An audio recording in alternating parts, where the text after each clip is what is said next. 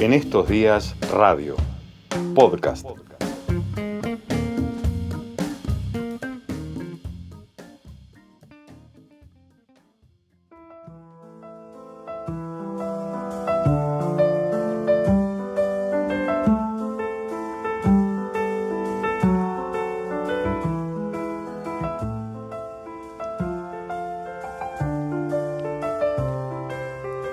Hablábamos de lo terrenal y de lo inmaterial en el editorial de comienzo del programa, en el marco de lo que llamábamos esta suerte de bisagra civilizatoria que estamos atravesando. Lo terrenal y lo inmaterial.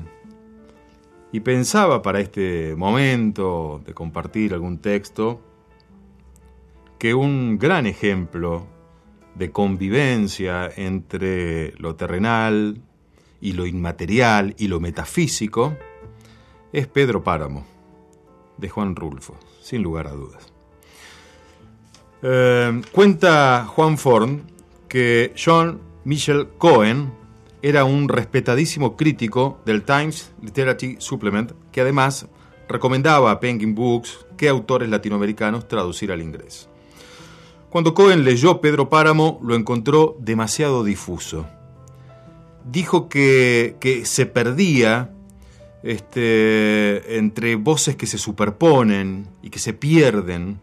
El término radial este, sería que se pierden en el éter, ¿no? Los radioaficionados habían cultivado un término, crossfading, para señalar precisamente esta, esta, esta pérdida de las referencias en voces superpuestas.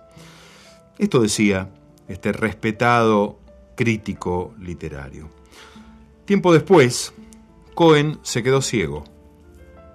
El mexicano Jaime García Terrés fue a visitarlo a su casita en las afueras de Londres y el inglés le contó que había vuelto a leer el libro de Rulfo, Pedro Páramo, en braille y que estaba maravillado, que veía todo, que veía México, veía a los muertos, veía hasta el ruido que hace el silencio, porque como todos sabemos, nos dice Juan Forn, en Rulfo nadie escribe, todo habla nomás. El inglés Cohen necesitó quedarse ciego y tocar las palabras con las yemas de sus dedos para poder oírlas.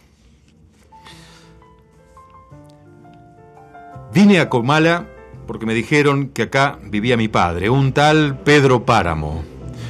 Mi madre me lo dijo, y yo le prometí que vendría a verlo en cuanto ella muriera. Le apreté sus manos en señal de que lo haría, pues ella estaba por morirse y yo en plan de prometerlo todo. No dejes de ir a visitarlo, me recomendó. Se llama de este modo y de este otro. Estoy segura de que le dará gusto conocerte. Entonces no pude hacer otra cosa sino decirle que así lo haría, y de tanto decírselo se lo seguí diciendo aún después que a mis manos les costó trabajo zafarse de sus manos muertas. Todavía antes me había dicho, no vayas a pedirle nada, exígele lo nuestro, lo que estuvo obligado a darme y nunca me dio. El olvido en que nos tuvo, mi hijo, cóbraselo caro. Así lo haré, madre. Pero no pensé cumplir mi promesa, hasta que ahora pronto comencé a llenarme de sueños a darle vuelo a las ilusiones, y de este modo se me fue formando un mundo alrededor de la esperanza que era aquel señor llamado Pedro Páramo, el marido de mi madre. Por eso vine a Comala. Era ese tiempo de la canícula, cuando el aire de agosto sopla caliente envenenando por el olor podrido de las saponarias. El camino subía y bajaba, sube o baja según se va o se viene. Para el que va, sube. Para el que viene, baja. ¿Cómo dice usted que se llama el pueblo que se ve allá abajo? Comala, señor. ¿Está seguro de que ya es Comala? Seguro, señor. ¿Y por qué se ve eso tan triste? Son los tiempos, señor. Yo imaginaba ver aquello a través de los recuerdos de mi madre, de su nostalgia entre retazos de suspiros. Siempre vivió ella suspirando por Comala, por el retorno, pero jamás volvió. Ahora yo vengo en su lugar. Traigo los ojos con que ella miró estas cosas, porque me dio sus ojos para ver. ¿Y a qué va usted a Comala, si se puede saber? Oí que me preguntaban. Voy a ver a mi padre, contesté. Ah, dijo él, y volvimos al silencio. Caminábamos cuesta abajo, oyendo el trote rebotado de los burros, los ojos reventados por el sopor del sueño en la canícula de agosto. Bonita fiesta le va a armar, volví a oír la voz del que iba allí a mi lado. Se pondrá contento de ver a alguien después de tantos años que nadie vino por aquí. Luego añadió, sea usted quien sea, se alegrará de verlo. En la reverberación del sol la llanura parecía una laguna transparente, deshecha en vapores por donde se traslucía un horizonte gris, y más allá una línea de montañas, y todavía más allá la más remota lejanía. ¿Y qué trazas tiene su padre, si se puede saber? No lo conozco, le dije, solo sé que se llama Pedro Páramo. Ah, vaya. Sí, así me dijeron que se llamaba. Oí otra vez el ah del arriero. Me había topado con él en los encuentros, donde se cruzaban varios caminos. Me estuve allí esperando hasta que al fin apareció este hombre. ¿A dónde va usted? le pregunté. Voy para abajo, señor. ¿Conoce un lugar llamado Kumala? Para allá mismo voy. Y lo seguí. Fui tras él tratando de emparejarme a su paso hasta que pareció darse cuenta de que lo seguía y disminuyó la prisa de su carrera. Después, los dos íbamos tan pegados que casi nos tocábamos los hombros. Yo también soy hijo de Pedro Páramo, me dijo. Una bandada de cuervos pasó cruzando el cielo vacío, haciendo cuar, cuar, cuar. Después de trastumbar los cerros, bajamos cada vez más. Habíamos dejado el aire caliente allá arriba y nos íbamos hundiendo en el puro calor sin aire. Todo parecía estar como en espera de algo. Hace calor aquí, dije. Sí, y esto no es nada, me contestó el otro. Cálmese. Ya lo sentirá más fuerte cuando lleguemos a Comala.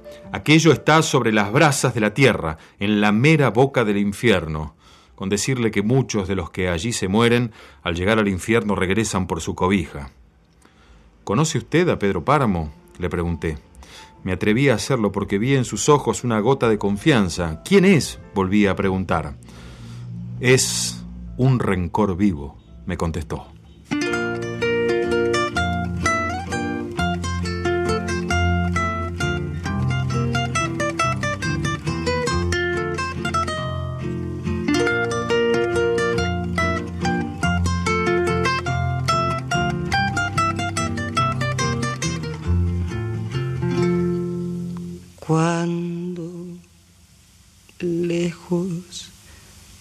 Te encuentres de mí. Cuando quieras que esté yo contigo, no tendrás un recuerdo de mí, ni tendrás más amores conmigo. Te lo juro que no volveré, aunque me haga pedazos la vida.